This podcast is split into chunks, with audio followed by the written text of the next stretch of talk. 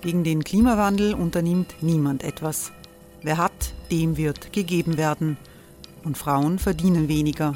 War ja immer schon so. Man ärgert sich und macht weiter. Was aber, wenn nicht?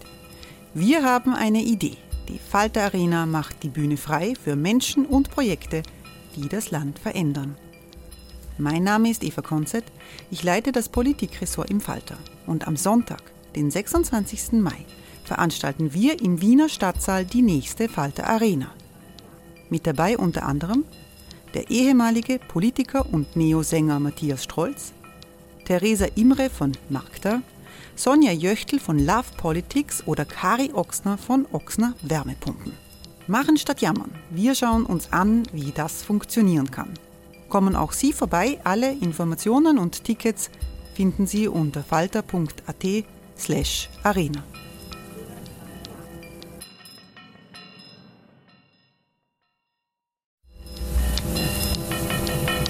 Falter-Podcasts werden durch Werbung unterstützt. Das hilft bei der Finanzierung unseres journalistischen Angebots. Hey, it's Ryan Reynolds and I'm here with Keith, co-star of my upcoming film If, only in theaters May 17th. Do you want to tell people the big news?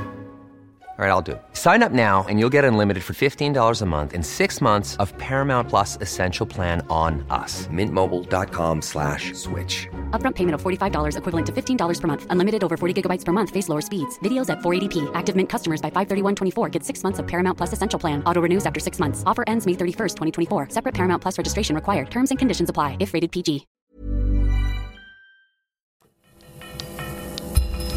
Falter Radio, der Podcast mit Raimund Löw. Sehr herzlich willkommen, meine Damen und Herren, zu einer Sondersendung aus aktuellem Anlass der Sendung im Falter. Kommt Sebastian Kurz ins Gefängnis?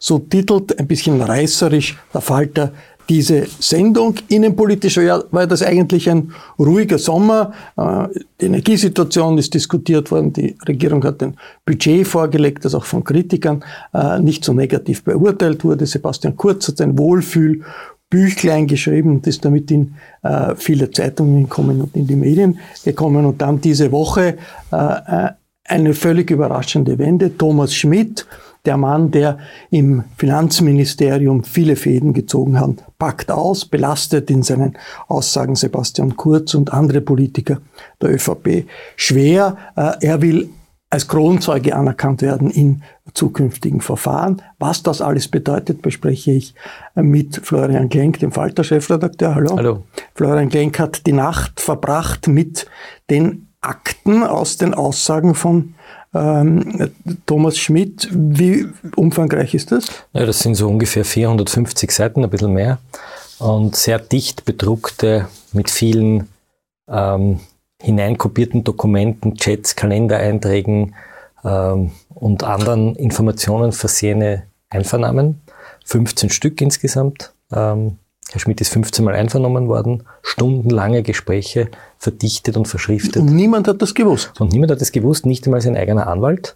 Ähm, das hat den Hintergrund, das erfährt man auch, wenn man das liest, dass er seinem Anwalt nicht mehr vertraut hat, dass er das Gefühl hatte, ähm, dass das, was Thomas Schmidt, der war ja einmal vor der WKStA in Wien und da waren vor der Tür auf einmal Journalisten, die nicht von der WKStA informiert worden waren und er hatte vielleicht ein bisschen so das Gefühl, dass hier ähm, er benutzt wird ähm, und er ist daraufhin äh, alleine zur WKStA gegangen, hat sich dann einen Anwalt genommen aus der Kanzlei äh, Kia Soja. Das ist deshalb so interessant, weil diese Kanzlei ähm, schon in der Hypo-Affäre in Kärnten vor vielen Jahren den damaligen Steuerberater Birnbacher, das war der, der sechs Millionen Euro kassiert hat, dazu gebracht hat, ein Geständnis abzulegen. Und dieser Herr Birnbacher ist damals als freier Mann aus dem Saal gegangen. Und der Thomas Schmidt hieß es ja immer, der ist im Ausland. Der, der ist dann aus dem Ausland immer wieder gekommen. Der ist, nach, der ist, und der ist nach Österreich hat gekommen. ausgesagt, genau, ist nach ohne Österreich dass ihn gekommen. irgendjemand Genau. äh, Und das Lustige war, er ist nicht einmal nach Wien gekommen, sondern die WKStA hat eine Außenstelle in Graz und man hat ihn in Graz einvernommen, ähm, weil man offensichtlich Angst hatte, dass er in Wien gesehen wird, ja, weil die WKStA in Wien ist in der Nähe des Rechnungshofs, da gehen viele Beamten ein und aus. Und dort ist er wirklich 15 Mal allein gegangen und das ging so weit, ähm, dass er, er wollte ja nicht vor den Urausschuss gehen und der Urausschuss wollte ihn vorführen lassen. Und das kann man hier nachlesen, dass die WKStA extrem nervös wurde, weil sie gesagt hat, wenn ihr vom Urausschuss uns den jetzt vorführt, ähm, dann kommt raus, dass der ständig zu uns führt. Wie, wie groß ist das, äh, die, die, diese Wendung in der ganzen Das Affäre? ist eine riesige Wendung. Äh, jetzt muss man mal sagen, als was wurde Thomas Schmidt vernommen? Er wurde als Beschuldigter vernommen. Er ist nicht Zeuge, auch wenn er Kronzeuge werden will, ist er mal in diesem Verfahren beschuldigt. Das heißt, er kann die Unwahrheit Das heißt, er sagen. kann lügen. Das muss man mal vorher feststellen. Das heißt, alles, was er da sagt, kann falsch sein. Aber er darf natürlich auch als Beschuldigter nicht Leute verleumden. Also er darf keine strafbaren erfinden, er darf auch nicht Leute verleumden und etwas erfinden, das anderen eine strafgerichtliche Verfolgung beschert, wenn das nicht stimmt. Das ist einmal der Rahmen, in dem das stattfindet. Und das, was er gemacht hat, ist so eine Art Lebensbeichte. Also er sitzt dort und fängt tatsächlich an, dass ihn, äh, ich habe es gar nicht glauben können, wie ich es gelesen habe, dass er also seine Mutter ihn so erzogen hat, dass wenn er etwas falsch gemacht hat, dann soll er dazu stehen. Und dass er viele Dinge falsch gemacht hat und dass er böse war und dass der Kurz ihm sozusagen aufgetragen hat vor einem Jahr, als diese Inseratenaffäre geplatzt ist, dass er alles auf sich beziehen Jetzt soll. Zwischenfrage, woher hat der Florian Klenk diese Papiere? Diese Papiere werden von der Staatsanwaltschaft in die sogenannte Akteneinsicht gelegt. Also die waren ja streng unter Verschluss. Es hat auch niemand etwas von der WKStA erfahren. Es schwirrte zwar so immer leicht das Gerücht herum, er könnte sich andienen als Grundzeuge. Das ist aber weder bestätigt noch dementiert worden.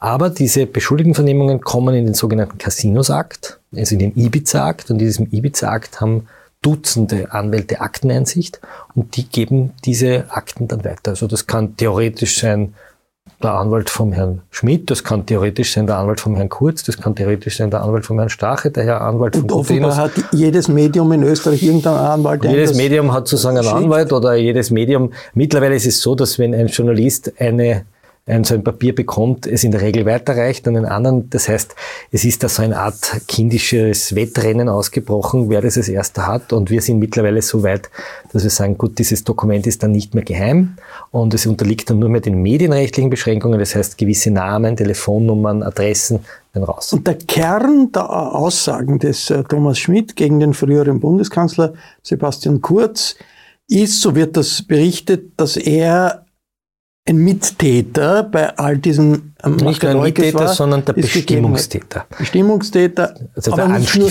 aber nicht nur jemand, der profitiert hat. Genau. Er sagt. Wie schaut das im Kern aus? Da haben wir im Wesentlichen vier Punkte, die da drin sind.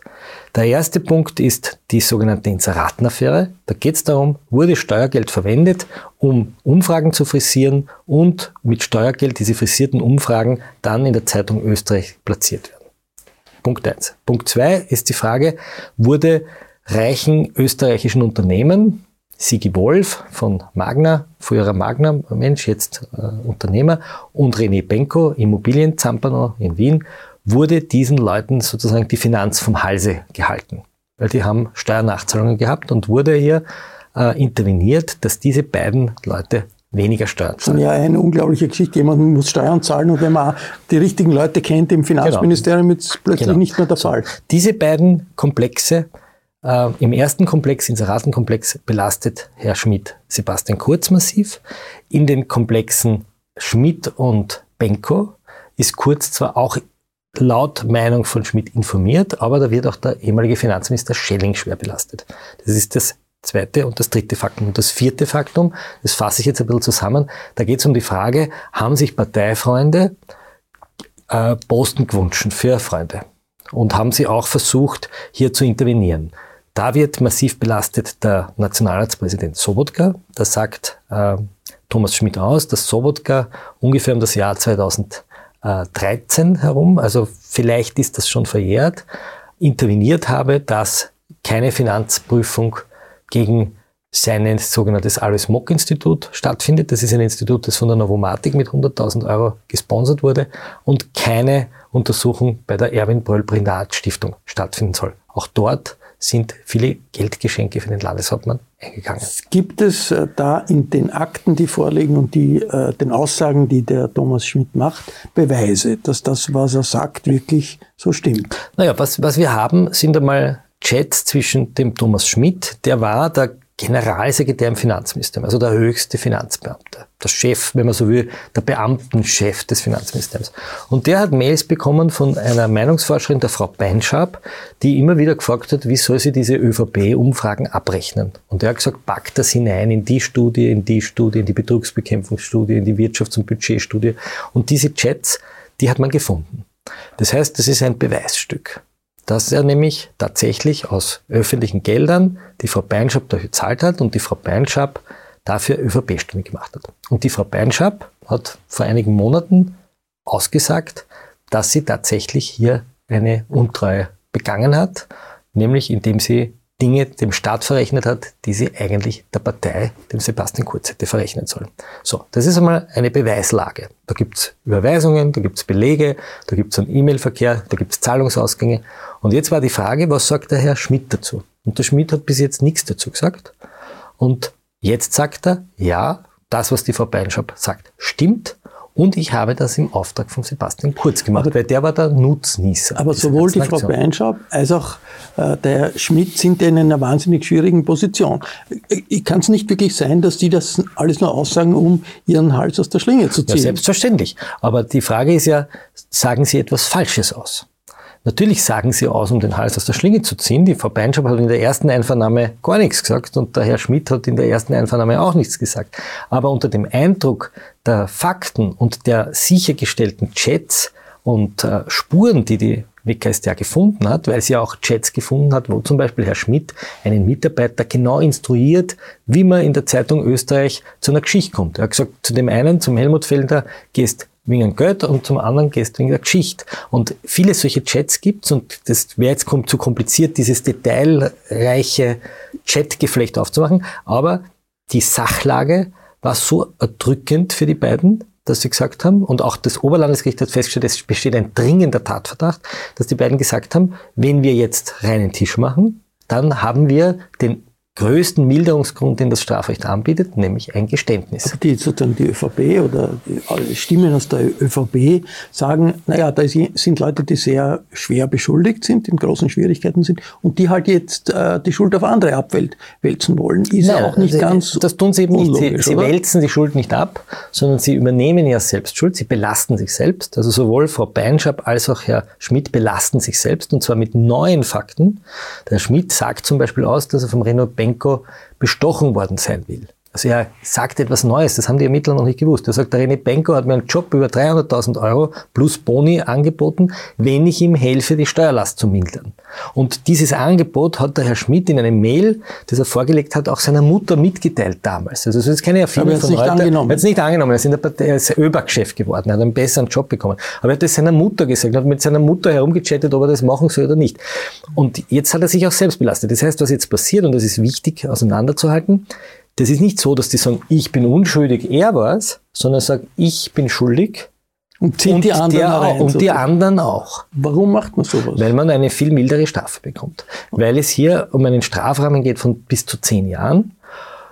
Da das, ist man, die Grund, das, das ist die Grundzeugenregelung. Das ist die Grundzeugenregelung. Ein bisschen muss man es vielleicht erklären. Man kennt das vielleicht aus amerikanischen Mafia-Filmen. Da wird irgendein Angeklagter vom FBI umgedreht und der bekommt dann einen neuen Namen oder wird genau. auch äh, Gesicht, das Gesicht wird verändert und man muss dann übersiedeln, damit die Mafia um nichts mehr tut. Das ist so ähnlich in Österreich? Also es gibt natürlich keinen anders? Zeugen der Krone, sondern der Kronzeuge, und insofern ist das Wort Zeuge da falsch, ist ein Beschuldigter, der bereit ist, neue Dinge zu offenbaren, die die Behörden noch nicht wissen, zu einem relativ frühen Zeitpunkt und dann damit rechnen können, aber das wissen sie erst am Ende. Das kann Ihnen am Anfang noch niemand versichern. Erst am Ende erfahren Sie, ob Sie diese sogenannte äh, Grundzeugenregelung kriegen. Und was kriegen Sie da? Da kriegen Sie eine Bußgeldzahlung. Das heißt, Sie, Sie müssen nicht ins Gefängnis. Sie müssen nicht ins Gefängnis. Sie gelten auch, wenn Sie wirklich Kronzeugen werden und das nicht nur ein Milderungsgrund ist, werden Sie auch nicht bestraft, sondern Sie bekommen nur eine Buße eine Geldbuße und sie müssen auch ganz wichtig den Schaden wieder gut machen. Das heißt, wenn es hier, da geht es ja um Hunderttausende Euro an Inseraten und an, an Rechnungen, diesen Schaden müssen diese Grundzeugen auch gut machen. Das heißt, es ist nicht so, dass da nichts hängen bleibt, sondern wenn es spitz auf Knopf geht, kann es passieren, dass der Herr Schmidt die 500.000 Euro, die zum Beispiel die Studien für die Frau Beinschab gekostet haben, oder die Millionen, die man gezahlt hat an die Fellners, dass er das möglicherweise zurück Also die Frau muss. Beinschab wahrscheinlich kommt nicht ins Gefängnis, der Herr Schmidt so gut wie sicher kommt nicht ins Gefängnis. Aber jetzt haben wir äh, den reißerischen Titel dieser Sendung, kommt Sebastian Kurz ins Gefängnis. Was sagt der Falter Chefredakteur dazu? Was also kann, stellen wir, die Vorfrage, stellen wir mal mit Vorfrage, kommt auf die Anklagebank. Hey, I'm Ryan Reynolds. Recently, I asked Mint Mobile's legal team if big wireless companies are allowed to raise prices due to inflation. They said yes. And then when I asked if raising prices technically violates those onerous two-year contracts, they said, what the f*** are you talking about, you insane Hollywood ass?" So to recap, we're cutting the price of Mint Unlimited from $30 a month to just $15 a month. Give it a try at mintmobile.com slash switch. $45 upfront for three months plus taxes and fees. Promoting for new customers for limited time. Unlimited more than 40 gigabytes per month. Slows. Full terms at mintmobile.com. Muss er ins Gericht. Und da kann man eigentlich anhand dieser Aussagen sagen, ja. Ist bisher nicht der Fall gewesen. Bisher Trotz aller Hausdurchsuchungen. Ja. Also das ist sicher, das ist sicher so weit kann man gehen. Es wird eine ganz lange Anklagebank geben im Schwurgericht. Es wird dort sitzen der Sebastian Kurz. Es wird dort höchstwahrscheinlich sitzen sein Pressesprecher Johannes Frischmann. Es wird dort sitzen sein Medienbeauftragter ähm, Fleischmann. Es wird dort sitzen höchstwahrscheinlich der Herr Benko der, und der Herr äh, Wolf. Es wird dort ziemlich sicher sitzen die Herren Fellner, Wolfgang Fellner und Helmut Fellner von der Zeitung Österreich. Es wird dort wahrscheinlich sitzen der Finanzminister, ehemalige Finanzminister Schelling. Es wird dort sitzen die Frau Kammersin, die Familienministerin. Und die werden dort in einem öffentlichen Tribunal eine Anklage hören, nämlich, dass sie Untreue, Bestechung und Amtsmissbrauch zu Alles im großen im Verhandlungssaal? Wahrscheinlich im großen Verhandlungssaal, so wie das in der Bank, Auf, auf einer naja, die sitzen in einem dort, Verfahren? Das wird so sein wie beim Fall äh, Grasser. Das heißt, dass man wird dort Tische hineinstellen, die werden ihre Laptops haben und in zwei Reihen in einer Schulklasse dort in diesem Schulgerichtssaal sitzen. Und dann wird dort, wenn das so läuft, wie sich, wie sich jetzt liest, dann wird dort die Frau Beinschab und der Herr Schmidt einmal ein Geständnis ablegen und dann wird eine Dynamik im Saal entstehen. Und dann ist die Frage, wird die Verantwortung von Sebastian Kurz, nämlich dass das alles eine Lüge ist, die Schöffen beeindrucken, oder die Verantwortung der Grundsagen. Und das ist eine Sache, die das Gericht entscheiden muss. Eine Laiengerichtsbarkeit. Ja, das ist auch wichtig zu wissen. Ein gemischtes Gericht, also sind Berufsrichter und Laienrichter, und die entscheiden. Und wir dürfen hier überhaupt nicht erörtern, das ist uns medienrechtlich verboten, ob Kurz verurteilt wird oder nicht. Das muss das Gericht machen, ein unabhängiges Gericht. Wann wird dieser wahrscheinliche Prozess stattfinden? Ich meine, bis jetzt ist nicht einmal eine Anklage erhoben worden. Natürlich. Es ist jetzt, wir befinden uns in der Phase der Sachverhaltsklärung. Das heißt, die Behörde, die WKStA, versucht jetzt mal herauszufinden, was ist eigentlich passiert. Und nachdem sie das herausgefunden hat, klärt sie, was heißt das juristisch. Das Problem in diesem Fall ist, dass bei den Hausdurchsuchungen, die kurz nach der Ibiza-Affäre passiert sind, ähm, Rechtsanwälte aber auch Journalisten besucht wurden von der Polizei und da wurden viele Daten beschlagnahmt. Und diese Daten darf die Staatsanwaltschaft nicht einfach lesen, weil es sind besonders geschützte Berufsträger. Das sind Leute, Journalisten, Anwälte, die haben einen Geheimnisschutz und da muss es ein sogenanntes Sichtungsverfahren geben. Das heißt, es muss jedes einzelne Mail, jede einzelne Konversation gesichtet werden, ob sie dem Berufsgeheimnis unterliegt oder ob sie für dieses Strafverfahren ist. Und das sind hunderttausende Mails und da gibt es nur einen Richter, der das macht und der ist gerade der Flaschenhals. Und dort steht die Sache. Daher wird das möglicherweise noch Jahre dauern. Genau. Das heißt, wenn die Justizministerin äh, wirklich das Verfahren beschleunigen will, dann muss sie schauen, dass die Gerichte aufmunitioniert werden, damit dieses Sichtungsverfahren schnell ist. Der Wolfgang Fellner hat ähm, dem Vernehmen nach beantragt, dass man ihm über 60 Monate Zeit gibt, dieses Sichtungsverfahren durchzuführen. Also fünf, mehr als fünf Jahre ja, hätte er gern Zeit, um das in die Länge zu ziehen. Das wird er wahrscheinlich nicht kriegen. Aber natürlich, wenn es hunderttausende Mails sind und ich muss die alle durcharbeiten, dauert das einige Zeit und die Leute sind berufstätig. Die politischen Folgen sind natürlich völlig unabsehbar, aber äh, man erinnert sich an Benjamin Netanyahu in Israel, der zwei Prozesse, zwei Verfahren hat jetzt bei den nächsten Wahlen in Israel nicht so schlechte Chancen hat, wieder Premierminister zu werden. Italien, Berlusconi hat x Verfahren gehabt und ist jetzt eine Schlüsselfigur in der Rechtskoalition äh, in, in, in Italien, die äh, vor, der Übernahme der Staat, der Regierung steht. Was sind die politischen Folgen jetzt für Schwarz-Grün? Die ÖVP sagt ja, das ist alles Vergangenheit. Das betrifft Personen, die äh, vielleicht mit Ausnahme von Sobotka, aber die ÖVP-Erklärung ist, das betrifft unsere Vergangenheit oder die vergang vergangene Politiker, hat nichts mit der heutigen Situation zu tun. Das stimmt nicht, das stimmt nicht. Wir haben einmal zwei Leute da drin, die schwer belastet werden. Das eine ist der Clubchef Wöginger, August Wöginger, der belastet wird, dass er verbotenerweise interveniert hat, damit zwei Parteifreunde Bürgermeister Finanzamtschefs in Braunau wären und nur in einer Stadt, ich glaube in Freistadt, wenn ich es richtig in Erinnerung habe. Das heißt, hier ist eine, eine, eine strafbare Handlung laut WKStA, die vorliegt und die auch Schmidt einbekennt. Das heißt, der Clubchef, der Verbinder zu den Grünen hat einmal ein Problem und der zweite, der ein Problem hat, ist der Nationalratspräsident. Der kann natürlich jetzt sagen, das ist, liegt so lang zurück, dass es möglicherweise verjährt ist. Ganz sicher ist das noch nicht.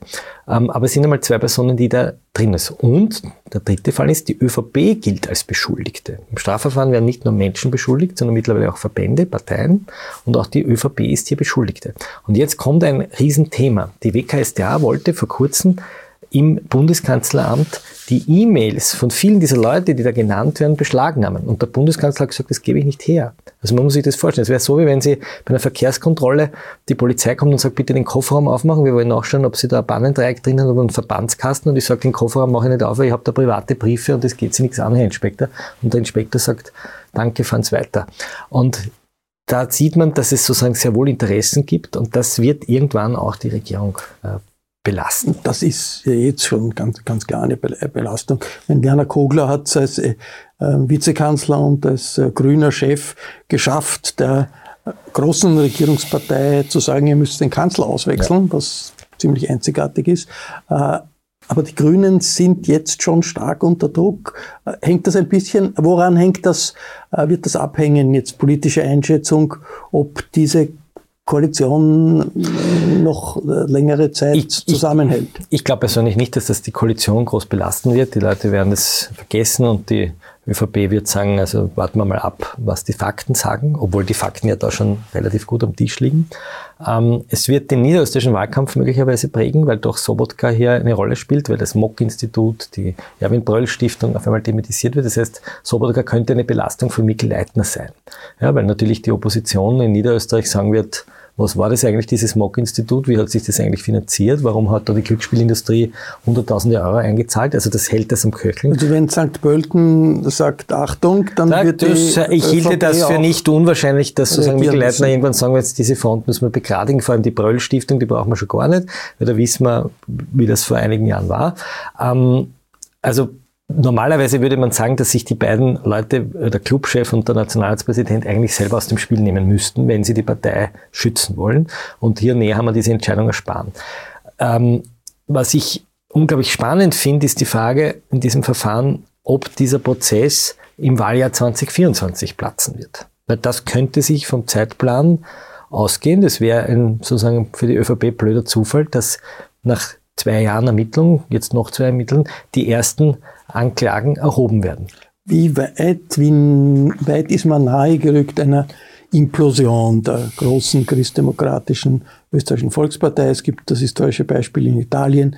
Die DG, die jahrzehntelang Italien regiert hat, geführt hat, ist dann unter dem Gewicht der ähm, Korruptionsvorwürfe und Ermittlungen der Justiz zusammengebrochen. Wie ja, kommt man. Naja, es ist, es, es ist etwas sehr Einzigartiges passiert oder eigentlich zum ersten Mal in der Zweiten Republik hat jemand aus dem politischen System ein Geständnis abgelegt. Das gab es bisher noch nie. Es gab immer Berater, ja, der Herr Hochecker, wir erinnern uns im Kassaverfahren, oder der Herr Birnbacher, der Steuerberater. Also es waren immer Figuren, die außen waren, die irgendwie die sogenannten Backboys waren, also die, die das Geld genommen und verteilt haben.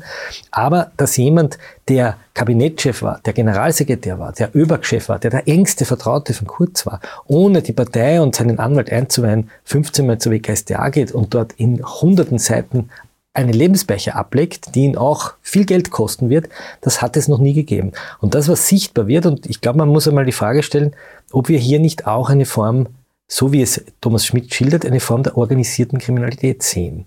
Weil wenn wir davon ausgehen, dass es hier eine Verbindung von Menschen gibt, die über einen längeren Zeitraum ein politisches Ziel erreichen wollen und strafbare Handlungen einkalkuliert haben, weil sie sagen, jetzt zitiere ich den Schmidt, Leute, die die Partei gefördert haben, denen erlassen wir die Steuern, da intervenieren wir. Da sind ganz massive E-Mails drinnen, wo sich Beamte beschweren, dass man so nicht umgehen kann mit dem Steuerrecht.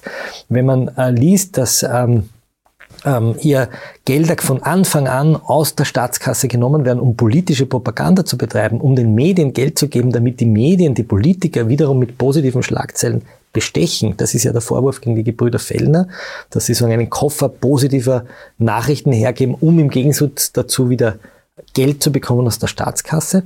Es gibt ein bemerkenswertes Zitat, wo Schmidt Herrn Fellner, den, den Helmut Fellner, glaube ich, belastet und sagt, dass er, wenn, er, wenn die nicht Inserate zahlen, dann schreiben sie nicht positiv über die ÖBAG. Also, so. Und wenn die Staatsanwaltschaft irgendwann mal auf die Idee kommt, das ist eine unternehmensähnliche Verbindung gewesen, dann haben wir es mit Regierungskriminalität zu tun. Das ist dann nicht mehr nur da ein kleiner äh, Klecks und da ein Klecks, sondern es ist eine Organisation. Und da ist die Staatsanwaltschaft nicht aber es würde mich nicht überraschen, wenn irgendwann einmal jemand diese Frage aufwirft, ob das nicht ein bisschen mehr ist. Verdacht auf Regierungskriminalität, das ist die nächste äh, Phase, in der, in, der wir möglicherweise sein werden. Alles, was Sie bis jetzt noch nicht gehört haben, lesen Sie im Falter nächste Woche. Äh, jede neue Drehung wird äh, im Falter berichtet. Daher ist es eine ganz gute Idee, den Falter zu abonnieren, wenn man informiert sein will. Ich bedanke mich bei Florian Klenk für diese Auskünfte.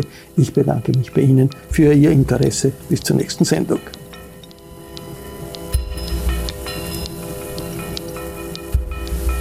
Sie hörten das Falterradio, den Podcast mit Raimund Löw.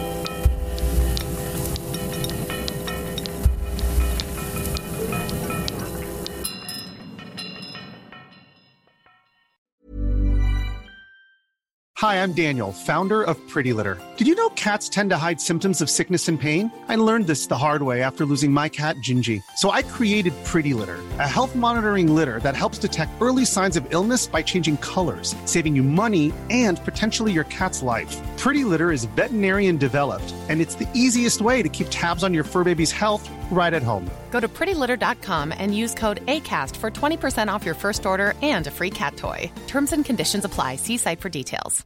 This message comes from BOF sponsor eBay. You'll know real when you get it. It'll say eBay Authenticity Guarantee. And you'll feel it. Maybe it's a head turning handbag, a watch that says it all, jewelry that makes you look like the gem, or sneakers and streetwear so fresh every step feels fly. eBay gets it. So look for the blue check mark next to that thing you love and be confident that every inch, stitch, sole, and logo is checked by experts. With eBay Authenticity Guarantee, you can trust that feeling of real is always in reach.